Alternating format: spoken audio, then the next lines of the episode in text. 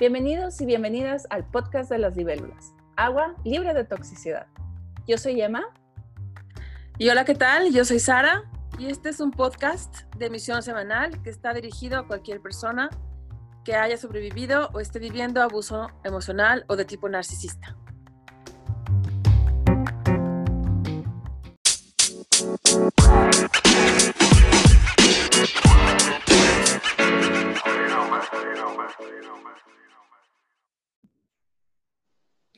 Y esta semana vamos a hablar de las madres narcisistas. Em, ¿Cómo estás, Sara? Esta semana, ¿cómo te ha ido? Muy bien, ¿qué tal? ¿Cómo estás tú, Emma? ¿Qué tal todos nuestros amigos y amigas? ¿Cómo andan? Espero que, todos estén bien. Eh, poquito a poquito veo que la comunidad en Instagram va creciendo. Eh, mm, me encanta escuchar de, ustedes y de sus historias este, y de lo que no les gusta también. Entonces, si quieren compartir cualquier cosa con nosotras, estamos, eh, entre comillas, de oídos abiertos. en realidad, de, ojos abiertos, porque lo vamos a leer. Eso, eso, eso, eso. Claro que eh, sí. Pues bueno, hoy tenemos este tema que nos han pedido mucho y la verdad es que es, verdad, lo hemos como que dejado ahí intermitente a lo largo de los diferentes programas. Vamos a, volver a darle su, su justo valor y es el tema de, bueno, pues qué onda cuando, cuando mi mamá resultó o fue una madre narcisista o es una madre narcisista qué onda con los sobrevivientes de este tipo de maternaje, qué onda con las personas adultas cuando ya descubren que eh, pues ya pueden cuidarse a sí mismos y quizás empezar a poner límites que antes no podían hacerlo. Eh, ¿Qué onda con el proceso a veces tan largo eh, bajo el cual te estás quitando la venda de los ojos, ¿no? Y mira, ¿qué tal que empezamos con una pregunta? Por ejemplo, ¿a qué se hubiera dedicado una persona si hubiera hecho caso a sus sueños de niño mm. en lugar de escuchar lo que le decían que tenía que ser? Sí, sí, sabes, eso siempre, a veces siempre digo, bueno, ¿quién hubiera sido esa niña eh, si la hubieran apoyado? Eh, ¿Sabes? cuando, no sé si ¿Te acuerdas de esta niña que siempre usa trenzas? ¿Cómo se llama? Emma, o ¿cómo se llama? Dunburn. Ay, se me olvidó su nombre ahora. Esta niña activista del cambio climático. Ah, sí, wow, ¿no? Ajá. Yo, eh, ¿sabes qué? Cuando la vi me dio envidia. Porque dije, güey, si, si, es, si la niña que yo era de niña, me hubieran dejado ser porque me encantaba, desde niña me encantaba la naturaleza, desde niña mm, era como vegetariana, no quería, o sea, me preocupaba mucho no gastar agua, em, todo, todo, todo, todo eso. Em, pero, ya lo traías. Sí, pero, eh, bueno, no fue mi madre, pero es que no tuve, creo, no sé, creo que no tuve una madre narcisista, pero para mí mi historia es más de, figuras paternas narcisistas. narcisistas. Entonces, pero hubo mucha humillación de... De tus ideas y, Ajá, y de mis... No, no solo de mis ideas, sino de mis este, valores. Como que eso es una estupidez. Sí. sí, sí, una, un, un acto de, minimizar las necesidades, los sueños de esa otra persona, aunque sean sus propios hijos o hijas, ¿no? Greta. Tanto padres como madres narcisistas lo hacen. Sí, sí, pero yo creo que la, bueno, eh, pongamos de un lado eh, los roles socioculturales de esta época en cuanto a y de épocas pasadas de en cuanto a qué debe de ser un hombre y qué debe de ser una mujer. Eh, este podcast es yo siento que es, em, siempre intentamos ser lo más equitativos y viendo el potencial de las personas sin importar su género. Sin embargo, quieras o no, sí hay ciertas expectativas del infante sin, o sea, no lo tenemos consciente, pero ciertas expectativas del infante hacia una madre y hacia un padre que son diferentes, ¿no? Entonces, ese es el tipo de herida que te hacen, porque esperas algo de una madre diferente a lo que esperas de un padre, cuando eres un niño, cuando estás creciendo. Por el proceso de desarrollo, ¿no? Porque entran las influencias de, ambos padres, entran en diferentes momentos y diferentes ritmos a lo largo del desarrollo del niño, ¿no? Es un cuchillo que cala diferente. Sí. O sea, la herida, la herida que te hace un padre narcisista, una madre narcisista, sí. Pero más allá de que tengan un rol de género, hay un rol que desde la infancia esperas. Yo siento, no sé qué opinas de esto. Mira, yo creo que más que rol es amor.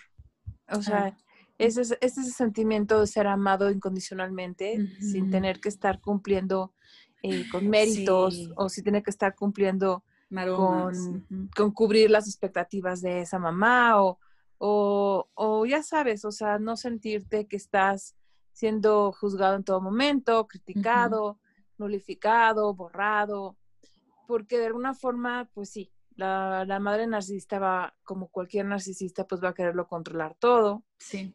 Y va a querer proyectar sobre sus hijos eh, un formato, ¿no? Dependiendo qué hijo y a quién escogió para que sea su chivo expiatorio, o a quién escogió para que sea el hijo dorado, el golden child, el hijo predilecto, o a quien escogió simplemente para que, para ignorar, para que esté de relleno, ¿no? O sea, de alguna manera va a proyectar, de, o sea, su propia, eh, aquello que niega en sí misma, ¿no? O sea, sus defectos, lo que odia de sí misma lo va a proyectar sobre uno de los hijos, lo que trata de, de de sentir, de hacer de lo que trata de, de, proyectar sobre el Golden Child va a ser todas esas virtudes que ella quisiera tener, ¿no? Con las que se quiere en, o sea, ensalzar, ¿no? Y, y, sí, los hijos más que, más que decir más que mi mamá no cubrió el rol de mamá, no, es más bien, no estuvo ese amor, ¿no? Y a lo mejor no solo no hubo amor, hubo lo que es el abuso narcisista, que es abuso emocional. O sea, no solo no hubo un amor o, hubo un desamor o hubo un vacío, sino que además hubo un abuso emocional, porque en la crianza de los hijos incluso está tipificado, no sé si llamarlo así, o penalizado, depende de qué país, cuando se deja de proveer un bien a los hijos que en realidad es una necesidad para su desarrollo, eh, se considera que la persona está en falta por omisión. O sea, dejar de dar algo que el hijo, el niño, niña necesita, emocional o mm. físico, es ya un daño, ¿no? Entonces, no solo de forma proactiva, los narcisistas hieren, lastiman, dañan, a veces de forma pasiva, por omisión, ¿no? Por no haberlo dado, ¿no? Sí.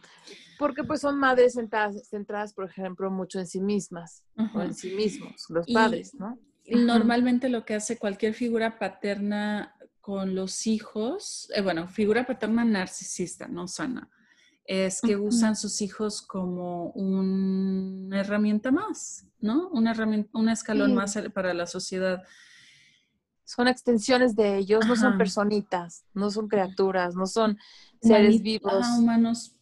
No son eh, humanos, son en su psique son una extensión de sí mismos en la, en la misma medida que, que, a veces los coches son extensión de las personas. O sea, sí. si me gusta el coche, hasta me siento muy orgulloso de que lo traigo, ¿no? Sí, me siento más joven, me siento más aventurero. Según el hijo, pues lo voy a usar como para sentirme que estoy aquí, soy la madre del año, o lo voy a usar como para decir, este, se parece al, padre o se parece al otro, o dónde me mm. salió esta cosa, o, vean cuánto sufro por culpa de él o de ella, sí. o, ¿no? O sea, o todo en la familia sale mal por, por él o ella. sí. Ay, sí. Este, te, acabo de mandar una foto eh, por si la quieres checar y porque me gustaría hablar de esto que no sé si es un cliché que yo tengo mal, me gustaría saber eh, la gente que ha experimentado esto, qué, qué opina, si, si es cierto, si no es cierto. Pero yo siento que las madres narcisistas eh, cuando tienen hijos de ambos sexos, o sea, hombre-mujer, normalmente usan de chivo expiatorio a la mujer y usan de, hijo predilecto al varón, al hombre. Yo, Mira, lo que pasa es que compiten por el amor del, padre o del esposo con las hijas. Sí, y, pero más que eso, También con los hijos, ¿eh? Pero yo siento que es como total proyección, total proyección de, sus, de que lo que no le gusta ver en ella, lo proyectan en su hija. Entonces, por eso las... Les queda mejor el género, ¿no? Que sean mujeres. Eh, y por qué no, porque este... Bueno, ya hay muchos clichés de porque él es, más fácil, todo lo hace bien, no me critica, no me juzga, no me pregunta, este, tú te la pasas preguntándome cosas e instigando y sí. También por temas de género, socialmente, eh, mucho tiempo se consideró como todo un logro así pues totalmente narciso, el tener un hijo varón, ¿no? En muchas culturas mm. todavía abortan más a las niñas que a los hombres, ¿no? Sí. Entonces, también es otra de las razones quizás por las que se predispone la psique de estas personas para elegir al hombre como el hijo dorado y a la mujer como la persona a la que va a subyugar o con la que va a proyectar su basura emocional y elegir y elegirla como chivo expiatorio. Pero no necesariamente, ¿eh? porque normalmente eligen también las características, em, o sea, a partir de las características de la persona, también van a elegir. Por ejemplo, van a preferir elegir a alguien muy sensible, muy empático, muy, muy, mm, que se da muy vulnerable para el lugar del chivo expiatorio. Sí, porque el, gusto mórbido que les da bajar a alguien, humillarlo, hacerlo sentir mal, y que la otra persona sí reaccione, o sea, sí, sí se hiera, sí se lastime, sí, sí vibre alto con esas emociones. Sí. Bueno, o sea, es demasiado atractivo para, para ellos Muy o, ellas, ¿no? Sí, y también las personas que, que, normalmente señalan la beldad, o sea, señalan de que, oye, estás haciendo favoritismos, oye, está esto que dijiste, lo dijiste todo lo contrario la semana pasada. Eh, esos, esos los, sí, sí, los que dicen la verdad, los que señalan la verdad, sí también son perseguidos en las Los Que son auténticos, naturalmente auténticos, verdaderos, espontáneos, eh, ellos mismos, sinceros. O, el narcisista o la narcisista pues no, no lo tolera, o sea, porque si algo no les gusta es sentirse confrontados. Y como todo el tiempo están poniéndose máscaras, con el público afuera de la casa, con los parientes dentro de la familia, con frente, frente a sus propios hijos, su esposo. Y, ese niño o niña que lo ve y hace preguntas o que lo mm. ve y, lo cuestiona, pues, o sea, para este narciso o narcisa como padre o madre, pues va a ser una amenaza, entonces lo van a callar por todas, ¿no? O sea, y, y, para eso pues van a usar el, no sé, la competencia contra ellos o van, a, van a castigar con el amor o van a recompensar con el amor, o sea, lo van a retirar o lo van a o van a amenazar, amenazar con el abandono, por ejemplo, ¿no?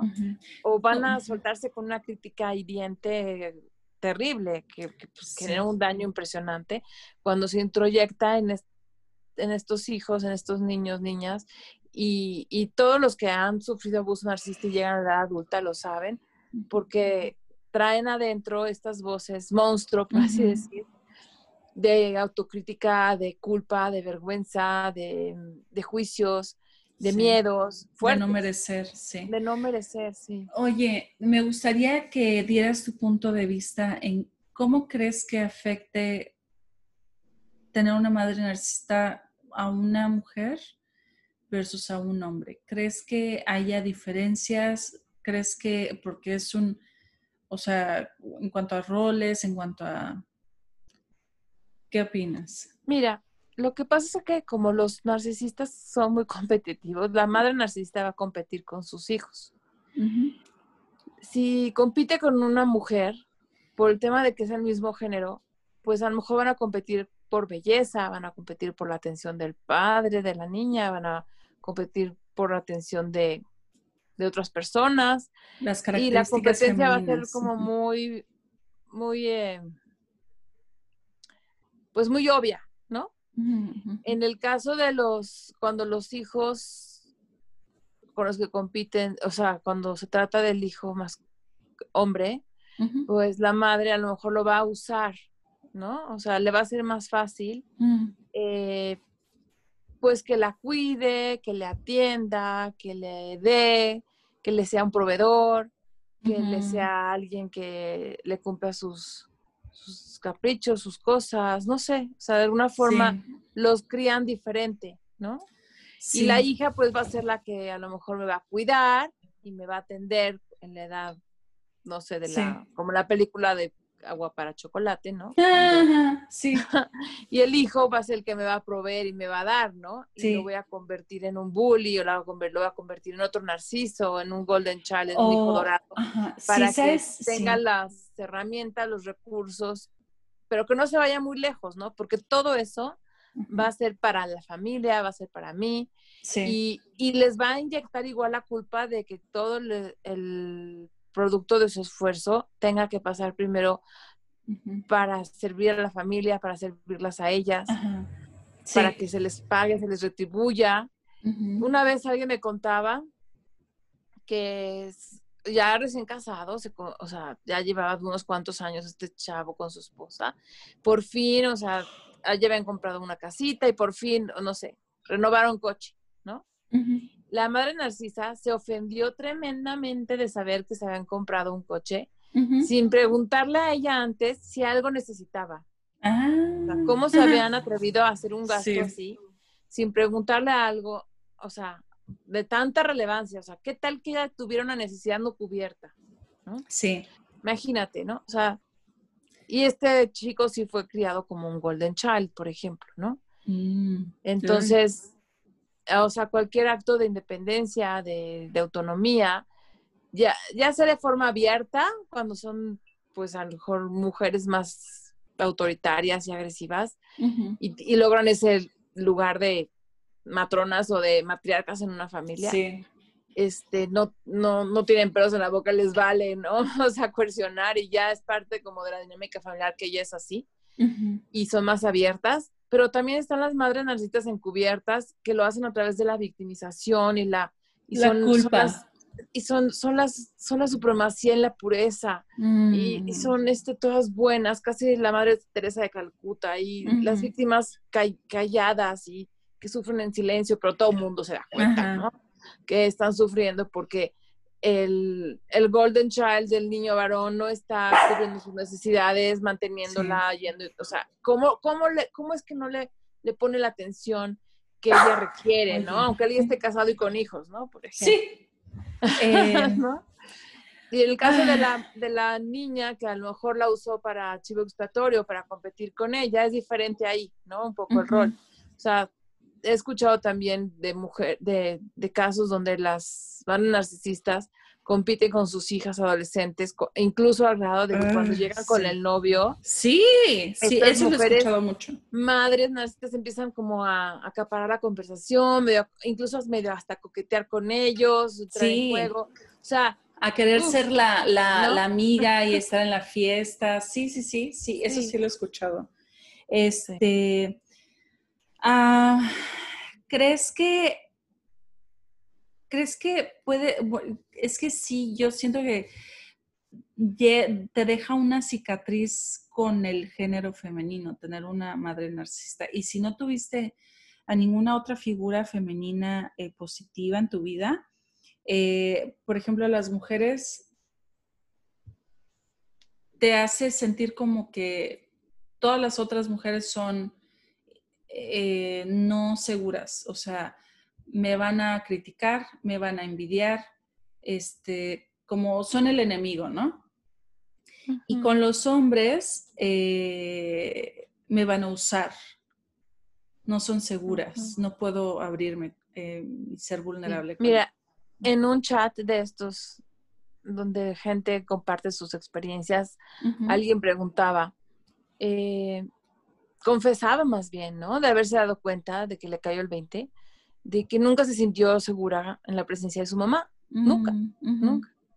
Y bueno, ahí están las doscientas y tantas respuestas de comentarios de la gente diciendo eso, ¿no? Diciendo, sí. me doy cuenta que tampoco, ¿no? O sea, siempre ve esta sensación de que en cualquier momento va, a ser lastimado, ¿no? Va a ser herido, avergonzado, probabilizado, usado. Y que tienes que estar de alguna manera con la guardia alta.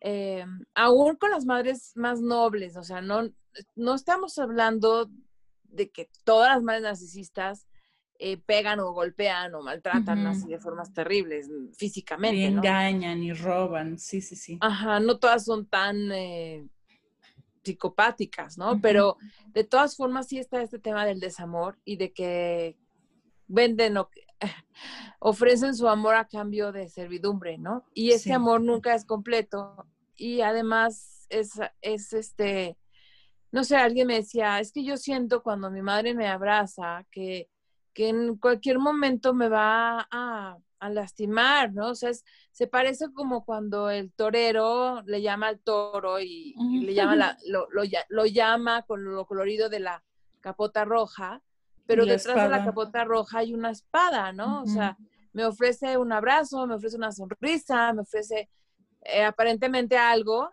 de cariño, pero el niño que, que, que, está un poquito más despierto sabe que atrás de ahí hay, una herida en potencia, un daño en potencia. ¿Sabes? Eh, bueno, hablando de cosas y regalos, eh, ya es que están los, lenguajes, los lenguajes del amor, que uno son pasar tiempo de calidad, palabras este, de amor, regalos y caricias físicas. Eh, yo creo que uno de mis eh, lenguajes de amor son eh, regalos. Entonces, entonces no me cabía en la, en la mente que alguien, ¿cómo es que alguien no va a querer un regalo? Pero después sí hay gente, o sea, sí hay, cuando te toca vivir en una casa con narcisistas, sí sabes que todo viene con un precio. Que este regalo de Navidad que querías, que sí te lo dieron, va a venir con un precio. Que este permiso va a venir con un precio, que eh, todo, toda expresión de cariño viene con un precio. Y eso también te, te da una inseguridad muy grande, aunque no haya como que una agresión. Así. También sucede, porque pues también lo, lo, me lo han contado, que no solo es un precio de que, bueno, te lo voy a cobrar porque emocionalmente te voy a sentir que me, hacer sentir que me debes, no. Viene el precio de que ahorita estás contento, pero al rato que yo te tenga que castigar, te lo voy a quitar, tirar, romper en tu cara, ¿no? O sea, alguien me contaba de que, pues, no sé, le acababan de comprar unos, unos plumones y este, y no sé, los niños hacen travesuras, pero habiendo hecho travesuras o no, si la madre narcisista quería como desquitar algún mal humor, o sea, le hacía falta sentirse que estaba en control y quería como pues, este suplemento narciso de, de los pongo todos en, raya, en la raya y, soy muy estricta y me hacen caso y hacen lo que digo y, y si no van a ver, pues en uno de esos arranques, los plumones recién nuevecitos los tiró por la ventana del coche, ¿no? Y no sería el primer juguete además que le tirarían a esta persona, ¿no? Sí. Entonces, sí, o sea, viene con un precio lo que recibes de los narcisistas, así sea tu madre, tu padre, tu esposo, tu amiga, tu novio, tu colega, tu socio. ¿Por qué? Porque es una inversión que ellos hacen. Es, parte de este bombardeo de amor, un poco, ¿no? De generar esta ilusión de, vínculo para que después ellos tengan la posibilidad de, manipularte o de cobrártela o de suministrarse a través de succionarte el alma. una especie de, de, suplemento, aunque seas un niño de dos años, ¿eh? Sí. O sea, y, y qué dolor para los, los hijos y para los padres o madres que quedan triangulados cuando, cuando se, o sea, se tienen que separar o divorciar o cuando aún viviendo dentro de la misma casa también. Las madres narcisistas triangulan a los hijos con la otra pareja, ¿no? Sí. Y, y bueno, o sea, y lastiman a, los, a las dos partes por igual, ¿no? A los hijos porque les empiezan a hacer o sea, les empiezan a meter culpa de, de que les empiezan a decir a quién quieres más, claro. A mí me lastimaron y si tú estás de acuerdo, estás de acuerdo con, el que me lastimó y eres malo, igual que él o ella. O sea, de con quién tomas partido, aún con niños chiquititos, ¿no? De apenas sean verbales, a veces ni, ni hablan todavía y son estas madres que, que, este, que compiten por qué niño le sonríe más, ¿no?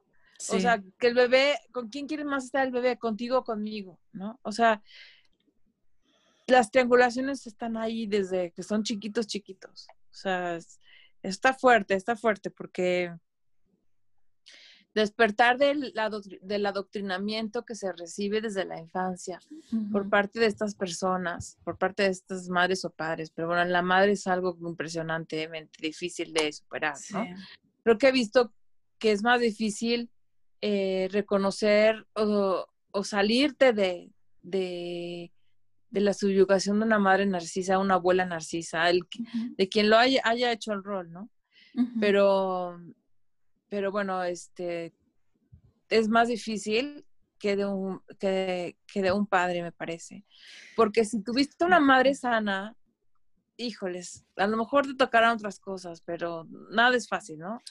pero bueno, una madre narcisista, bueno, el nivel de, culpa que puede quedar ahí para soltarla es muy duro. No he encontrado más que, creo que una persona o dos que han logrado como, o sea, superar, han superado muchísimas cosas.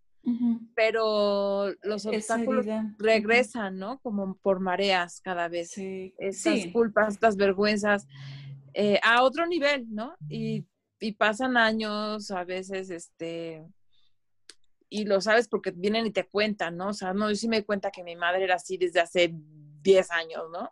Sí. Y sí superé cosas, pero pues todavía estoy atorada, ¿no? Y ya pasé por tantos terapeutas y demás. O sea, cuesta, cuesta mucho trabajo, pero no se desanimen porque aquí hay una, hay una bendición encubierta. O sea, la bendición encubierta es que en la medida en que vas superando, vas creciendo, te vas amando, te vas conociendo, aprendes este, a poner límites, te vas independizando, te vas poniendo prioridad. O sea, es un, es un camino de, aprender a quererte, amarte, cuidarte. O sea, es, una, es, el camino de aprender a ser tu propia madre, tu propia fuente de amor infinito e, e incondicional. Y eso nunca va a ser feo. ¿Crees que una persona que haya tenido una madre profundamente narcisista algún día pueda decir, mm, he sanado, ya no me afecta, todo lo que me pudo haber afectado ya no me afecta? Sí, Sí, definitivamente sí. De todos los narcisistas. Te voy a decir que va a estar muy cerca de la iluminación esa persona. el día que eso suceda, ¿no?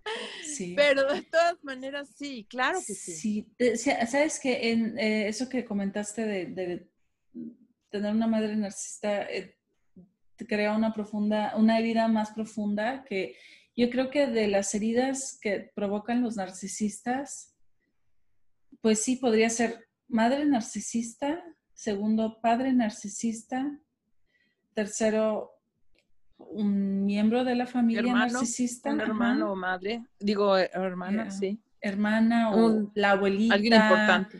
O, ajá, y que nadie más está despierto, ese es el problema. Este, Que está en dominio, ¿no? Del, del clan, del grupo. ¿Crees que eso afecte más que una pareja narcisista? Por ejemplo, que la abuelita sea la, la matriarca narcisista y que nadie se dé cuenta. O el hermano sea el narcisista y nadie se dé cuenta. Yo creo que son preguntas como un poco injustas. Porque, la verdad. Depende. Porque, porque cada persona está sufriendo a su forma. ¿no? Ay, sí, tienes O cada persona está, está enfrentándose a sus retos y, y cada persona está superando lo suyo y es, y es valiosísimo cada paso que da en, el camino a la liberación, sí, sí a la independencia, a la autonomía. Sí, el dolor es dolor y el, el sobre todo el, el, ¿cómo se llama? El maltrato es maltrato, el abuso es abuso. Este... Sí, además, ¿no? O sea, ¿qué es eso de qué duele más o qué duele menos, no? ¿Que te eh, la quemadura brazo o que te cortan? La quemadura de un cerillo, la quemadura sí, es cierto. del sartén, o sea. Sí, y va a depender. dolor es dolor. Sí, sí, sí, sí es cierto. Este... Y dolor emocional.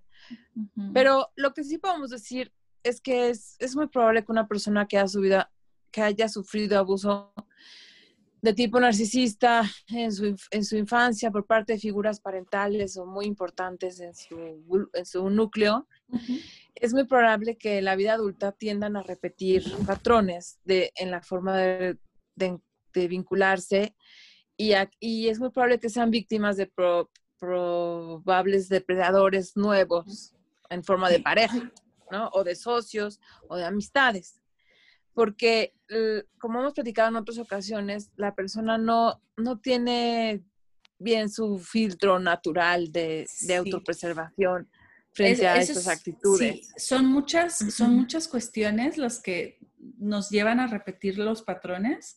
Eso, una, que nos privaron de tener defensas naturales, eh, defensas, límites sanos, límites hasta físicos, eh, porque algo que también comentan es que sobre todo también, sí, las madres narcisistas también, por ejemplo, quitan puertas del cuarto, quitan, este, se meten al baño cuando tú estás al baño, en el baño. Este violentan tu privacidad y más con los adolescentes cuando se empiezan a individualizar.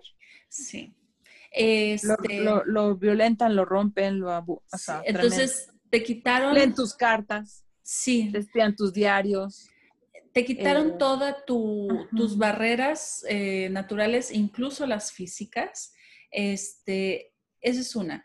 Luego otra es lo que dice eh, Pamela Regan, que dice que todos, este, lo que describimos como química, en realidad son patrones identificables para nosotros no te das cuenta que estás identificando un patrón, pero hay química. Es en mi mismo sentido del humor.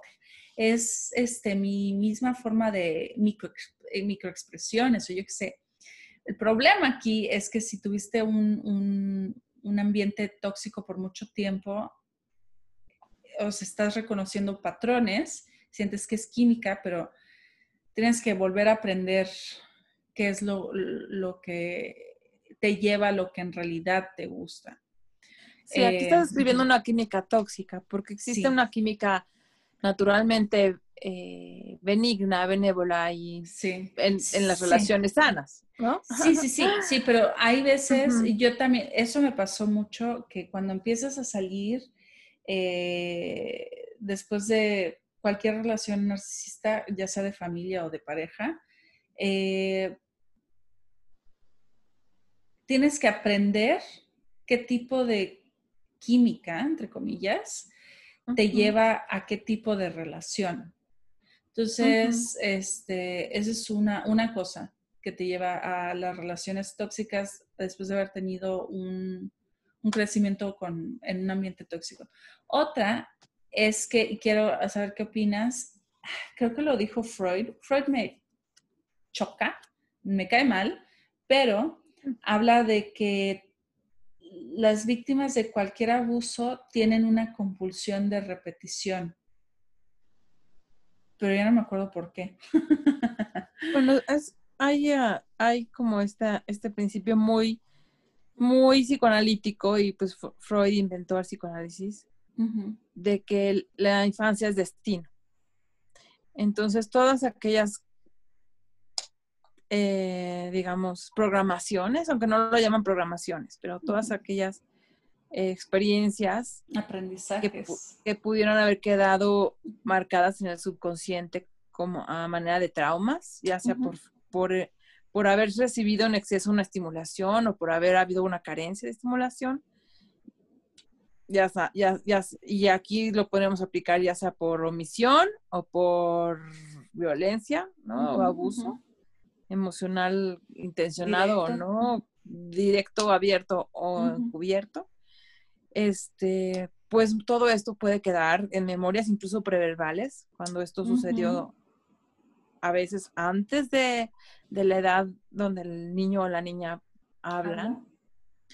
Y, y, bueno, este, existe esta idea de que pues todo eso va a estar ahí en el inconsciente y que va a buscar su, su, forma de salir a la luz en el momento en que afuera se den las circunstancias. Entonces, una forma de, sanar de la psique puede ser buscar afuera lo que le recuerda lo que adentro está roto. Ajá. ¿E intentar controlarlo? Okay. Para intentar sanarlo. Mm.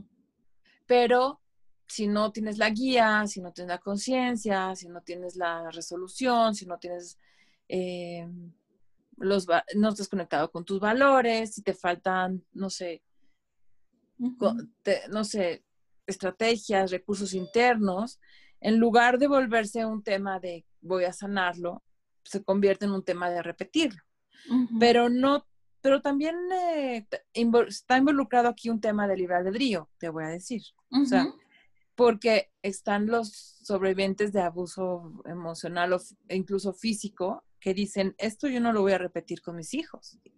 Y se acuerdan del día que lo dije, de tantas veces que lo dijeron de niños, ¿no? Mm, y los ves de adultos, incluso a veces pueden hasta caer del otro lado de permisivos, pero no, no van a levantar una mano, no van a presionar o manipular o, ya sabes. Sí. O sea, sí hay un tema. Pero sí, sí, sí, pero también siento que eso lo tienes cuando te, cuando te tocó un espejo verdadero. Alguien que dijo, sí, eso está mal, tienes razón. Ayuda mucho que haya habido una maestra, una nana, la naturaleza. La persona, de servicio, la naturaleza misma, una mascota, de, donde hayas podido recibir amor y te hayas dotado de fuerzas resilientes.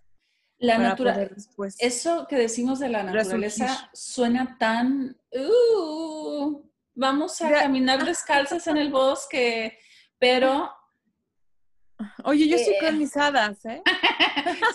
sí, pero se, lo comento al, público que suena así, porque lo mencionamos cada vez que podemos. Un espejo eh, verdadero, empático, la naturaleza, la naturaleza, la naturaleza. La mamá naturaleza es una pero, excelente mamá. Pero déjenme decirles que solo necesitamos alguien que nos deje ser y nos deje, y a veces solo la presencia, por ejemplo, acabo de escuchar un, eh, la historia de una coach de, no sé si es coach de relaciones de amorosas o terapeuta, pero como que se enfoca en las relaciones amorosas. Y ella dice que perdió a su mamá a muy temprana edad y también a, ese, a muy temprana edad empezaron a abusar de ella. Este, mm. Y se desconectó emocionalmente de cualquier ser humano.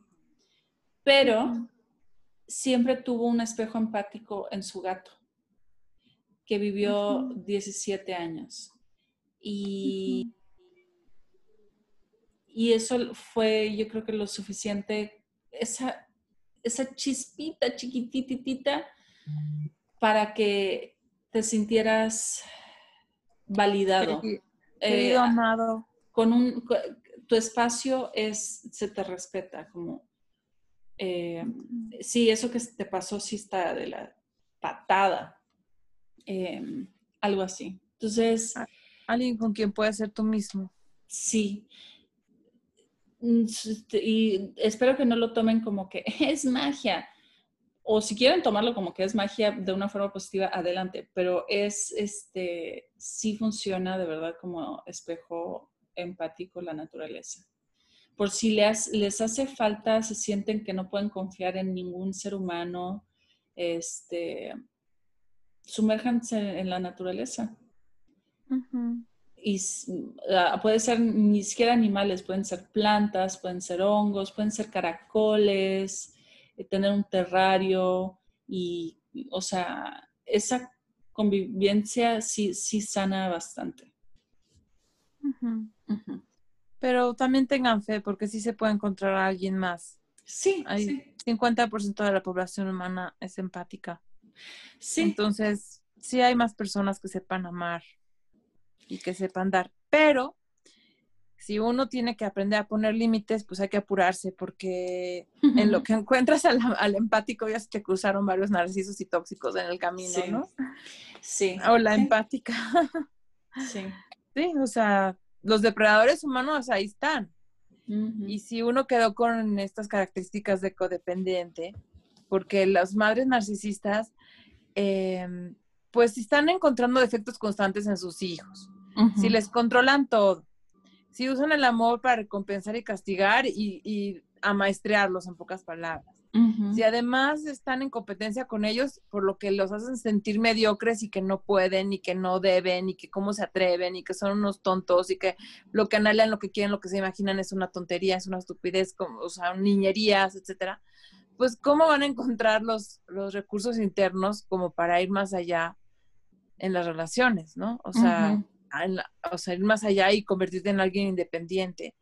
Si, si la codependencia que generan estas madres lo, la, lo hacen porque no quieren quedarse sin sus suplementos. Sí. Entonces, híjoles, ¿qué están pidiendo estas personas? Están pidiendo después en la vida adulta a otra persona alrededor de la cual girar, así como les enseñaron a girar alrededor de sus madres o de sus padres, narcisos. Entonces, pues viene un depredador o viene un uno que tiene este rol como más parasitario, aunque pasivo, pero y dice, pues está bien, yo, yo me dejo, o sea, gira alrededor mío sin problema. Sí, te, te, crían para que, que, seas así. Este... Para que te sientas a gusto con lo que sabes hacer, sí, dame todo el amor.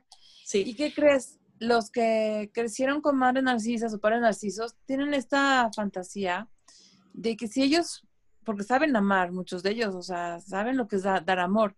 Tienen esta fantasía de que el amor incondicional que no recibieron de sus madres o sus padres, lo van a poder eh, recibir indirectamente el día que ellos puedan dar ese amor incondicional a alguien más.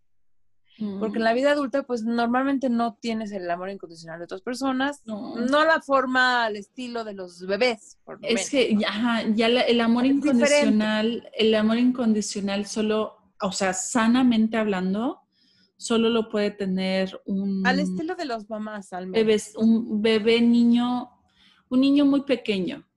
Este, porque ya hasta de niño, ya más grande, ya empiezas a, aprender, no, no le pegues a mamá. No, no jales el cabello de mamá. Cosas así que ya ponen más límites, ¿no? Este. o sea, claro que mamá no, no, te va a permitir, este, no sé, hacer el berrinche a la mitad de la calle, con, o, sea, o sea, te va a poner tu límite, ¿no? Ajá. O sea, y ese límite pues es condicionado, ¿no? O sea, aparentemente... Pero ¿sabes qué es lo que pasa? Es diferente porque una mamá amorosa puede poner límites sin condicionar su amor. Sí, sí es cierto. Pero las, las se sienten el amor, pero una mamá sana puede poner límites sin condicionar su amor. Pero de alguna forma quien creció con madres narcisas, pues siempre sintieron condicional amor. Entonces, ya en la vida adulta, dicen, bueno, como yo no sé recibirlo, ese amor incondicional, ese amor nada más por ser yo, sin que tenga yo que pagar o deber o, dar nada. Sí. O, o sea, constantemente desproporcionadamente. Como no lo sé recibir porque pues nunca me lo dieron, pero ¿qué tal que yo lo voy a dar? ¿No? Sí. Pues a veces están buscando parejas, o sea, se emparejan con gente que lo va a querer recibir todo. Sí. Ya sea por cocodrilo o por mm, egoísta o garrapata, ¿no? O sea, este, simplemente véngase, véngase todo, ¿no? O sea, atiéndeme, quiéreme, dame, ¿no? Y están cómodos con esta no reciprocidad afectiva que las personas sobrevivientes de abuso en la infancia todavía no han superado como algo que les deba de, levantar una alarma, ¿no? Sí, exacto. Y es, o sea, esa, yo creo que ahí es terapia cognitiva conductual porque aprender que esa interacción así desde súper básico, uno más uno igual a dos, uno más uno igual a dos, súper paso por paso, como no está bien que mm, me griten, no está bien. Y entonces, si teniendo la, guía de un terapeuta este, diciéndote, ok, esta situación, este, pues te gritaron, y validarte esta, esta percepción y sí, cuesta trabajo, porque es aprender cosas que dices, güey, ¿cómo no lo había visto? Obviamente no es bueno que me griten. Sí, o los ¿por qué tolerar un tono de voz? Ajá, o por qué pesado, tolerar bajas, o manipulaciones, o como que por qué este, voy a tener que mantener a mis hermanas, a mis primos, a mis sobrinos, a mi, a todo el clan. Exacto. alguien me contaba de, que su esposo así estaba entrenado, era, era, era, mm. ahí fíjate que él era el, chivo expiatorio y al mismo tiempo estaba entrenado para mantener a todos. Era el que mantenía ahí a todos, Pero cuando llegaba a comer a, la, comilona familiar, como ahí este, en la casa del papá, que era el Narciso Máximo, este, a los hijos de él los sentaba en la cocina, o sea, los demás todos tenían lugar, mesas puestas en el sala comedor, los sentaba en la cocina y además les servía una, un, en vez de Coca-Cola, ah, en México había una... Un, ¿Cola? un Big Cola que era más barato, ¿no? Sí, la marca genérica de Coca-Cola. La marca genérica, exacto. Sí. ¿No? Aunque, aunque el señor los mantenía, ¿no? O sea, y estaba entrenado para mantener a las hermanas, a los, a los sobrinos, a, ¿sabes? Sí. Sí, y eso, o sea, nos lo cuentas así, nosotros que estamos desapegados de esa situación, nuestra nuestro círculo social no está, no tiene nada que ver con, ellos, decimos, ay, pues obviamente, pero es muy diferente cuando ya estás súper envuelto en esa telaraña. Y aclimatados. y aclimatado. Y la forma en la que te gaslightean, este... Que, te inventan mentiras en tu cara y que tú dices, ah, pues claro, yo tomo Bicola y ellos que tomen Coca-Cola. Obviamente. Acaban diciendo, ¿qué más da? No hagan problemas, ya, no pasa nada. Mm, y, te, este, es, es una Se van a ofender por eso, ¿no? Sí. O sea, este, no, pues es que no había lugar en la adentro, ya. O sea, igual nosotros este, nos acomodamos, no pasa nada, ¿no? Sí, sí, sí. Y el papá pidiéndole a los hijos que hagan la vista gorda de que todos esos esas discriminaciones extendidas antes eran para el hijo, ahora son hasta para los sus hijos de sus hijos, o sea, para los nietos, este, estuvieran bien. Y esto como, esto que me lo contó, no sabes, me ha, me ha, pasado, ¿no? Gente que es, adolescente y te cuentan, te cuentan cómo ven ese tipo de, de actitudes en, en sus familiares, eh, o en, los familiares del novio, o en los familiares del esposo. o de la esposa, ¿no?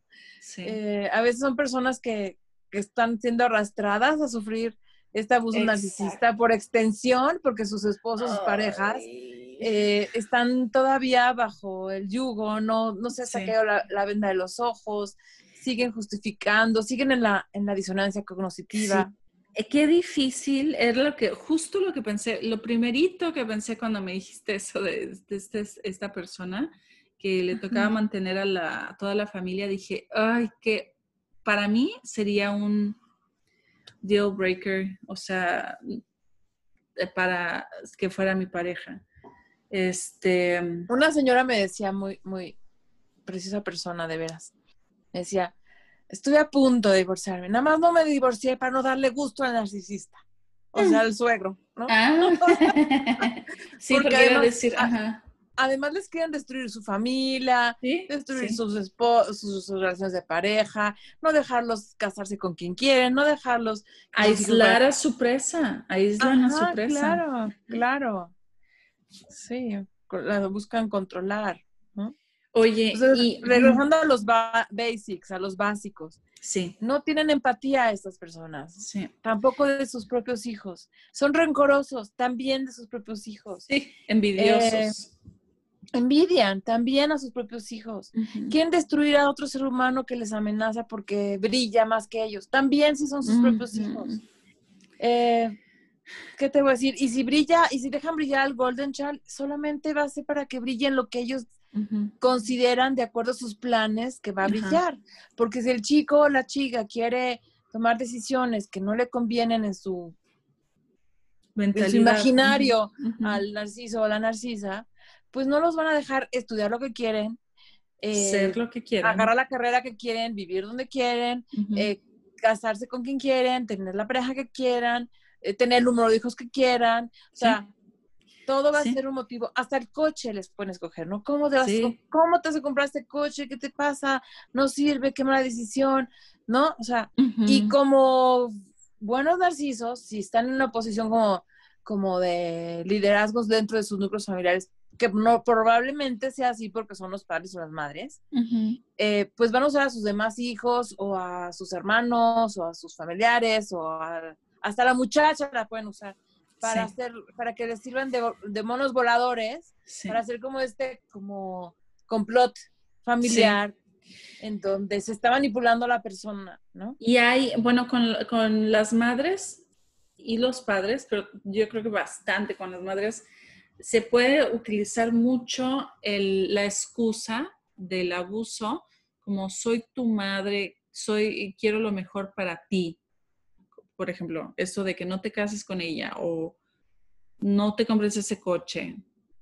Hay un es un no te dedicas a eso. Es un es un argumento muy fuerte y válido porque pues, sí socialmente, culturalmente sí está pesado, o sea, sí, a pesar de que está peor?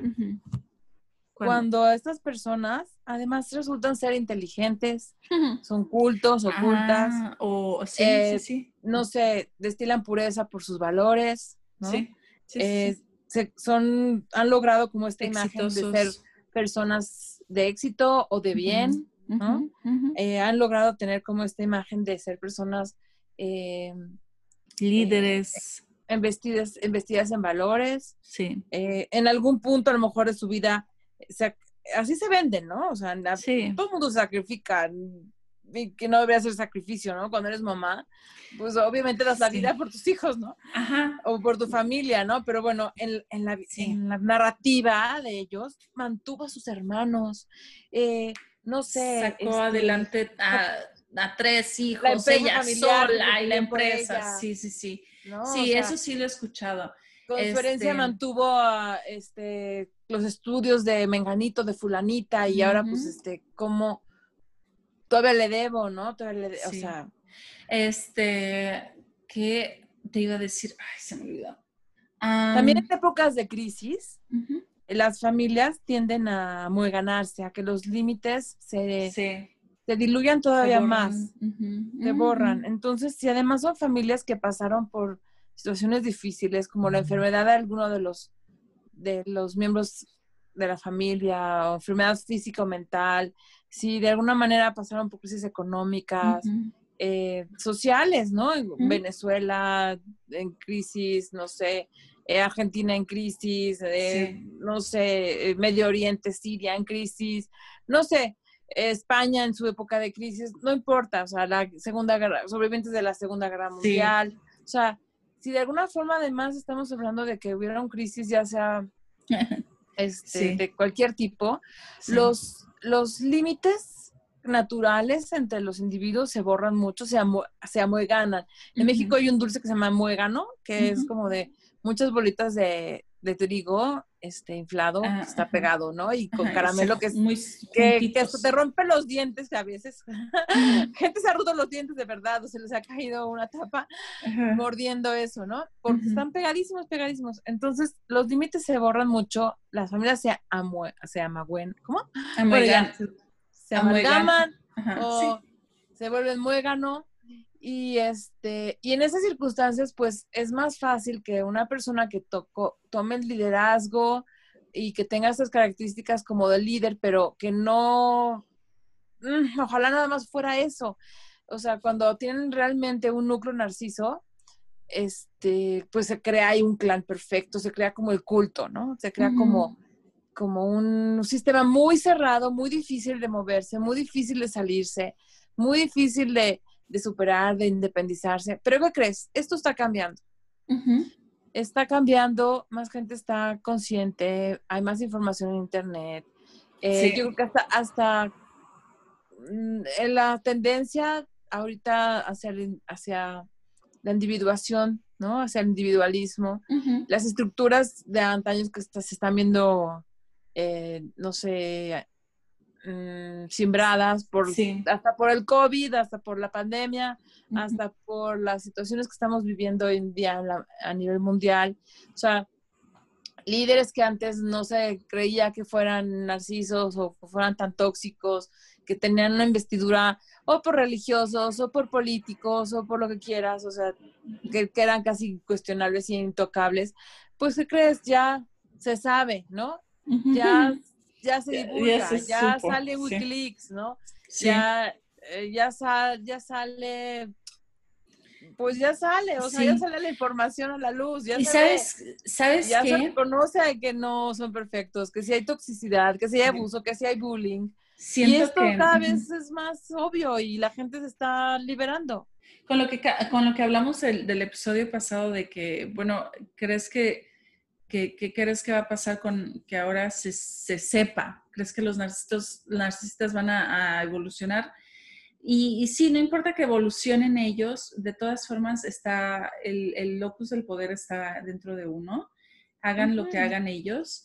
Eh, pero lo que quería decir es que justo estaba pensando hoy como que, por ejemplo, nosotros ahora una muchachita de secundaria sabe trigonometría que los grandes matemáticos de,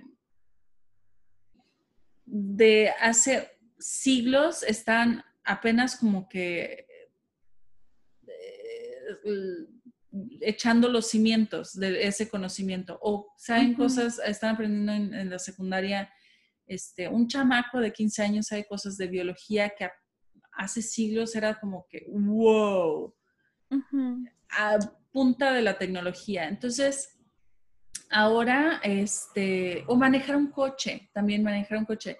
Estaba leyendo... Escribir, escribir. Hoy en día podemos leer y escribir. Antes ni caso tenía aprender a leer y escribir porque no había ni libros.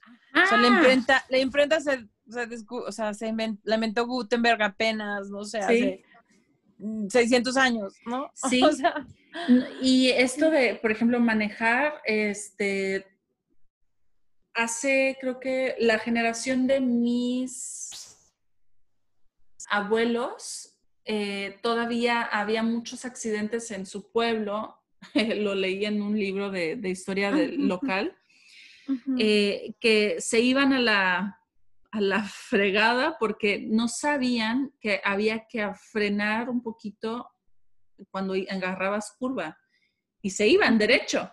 Este, entonces cosas así que dices, bueno, pues es obvio, o sea, hello. Entonces espero que para mis nietos esta, este conocimiento sea así como que, güey, pues es sea tan público, sea tan obvio. Ajá. Sí.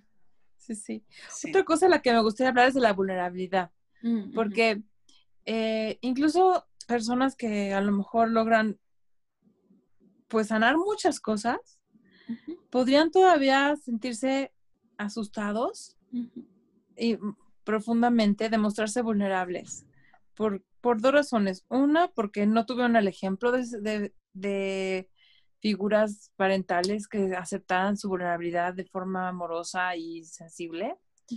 Al contrario, o sea, un narciso o una narcisa pues siempre va a estar negando su vulnerabilidad, al contrario, tapándola con todo, ¿no?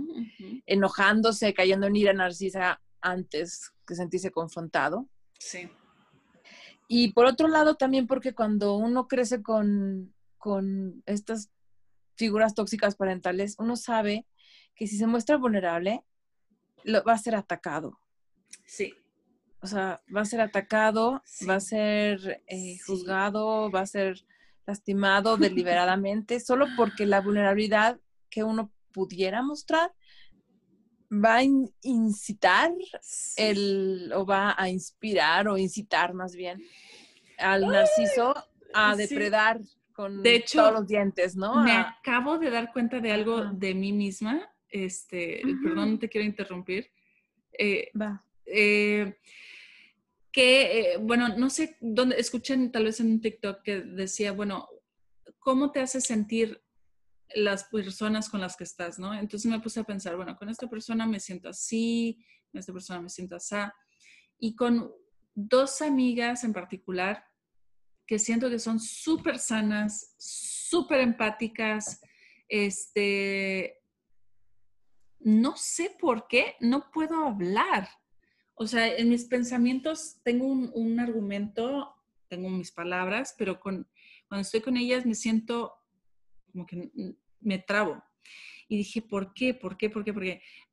Y lo que pasa es que me siento demasiado observada.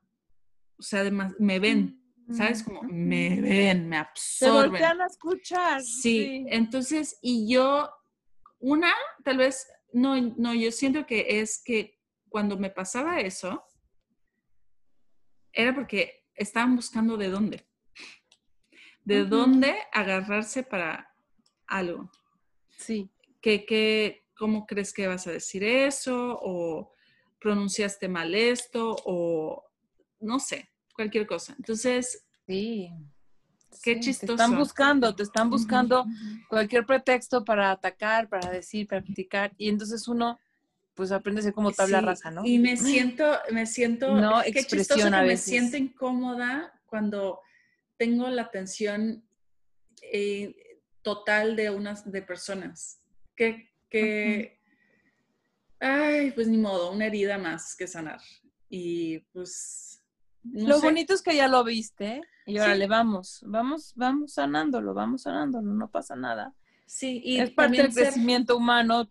Créeme que todos tenemos que crecer en algo. Y ser vulnerable, atreverme a ser, a ser vulnerable, eh, por ejemplo, con ellas, que sé que puedo ser vulnerable con ellas, que sé que puedo mal pronunciar, que sé que puedo decir alguna estupidez. Este, y pues ya, como, como, órale. Órale, órale, aprenda, aprenda, a brillar. A, ser vulnerable. Ajá. a ser vista, a ser escuchada. A ser vista, a brillar, que no te dé miedo brillar. O que no te dé miedo tropezar. Sí, que vas a estar acogida y porque eres amada, independientemente de, de, ese proceso de dar y recibir. Hoy, hoy escuché, me encantó, alguien dijo que, que las relaciones humanas no son un tema de dar y recibir, sino que son un tema de, de amar. Y está, está padre que en esta propuesta estén separando el amar del dar y el recibir, aunque, aunque en una relación donde hay amor, va a haber reciprocidad afectiva y va a haber, se va a tratar, sí va a haber como esta natural afluencia de dar y recibir, ¿no? Sí, sí, eh, sí, pero es un ritmo natural. Pero el, amor incondicional está ahí, o sea, puedes amar a alguien aunque no te dé, ¿no? Sí. O aunque no lo hayas visto, una amiga que no lo has visto en meses, años, lo puedes amar, ¿no? Sí, sí, y sabes que, de hecho, bueno, ya nos, estamos saliendo del tema y del tiempo, pero este, me, también me topé con algo en TikTok. Eh, porque estaban pasando mucho un video de un chavo que salió en una cita con una chava este, y a la hora de pedir la cuenta, pide una sola cuenta y le pregunta a ella, y le está grabando, le pregunta a ella, ¿voy a tener relaciones sexuales esta noche? Y ella le dijo, o sea, se ve que le dio el, el, el phoning con, ¡Ah! Porque se puso, se sonrió y, encogió los hombros y dijo, pues, pues no. Este, en vez de ofenderse y decir, güey, ¿qué estás diciendo? Eh, entonces, como le dijo que no, él le empujó la cuenta a ella y mm. la, o sea, hizo que ella pagara la cuenta. Entonces, dije, güey, si ¿qué haría yo si me hacen eso?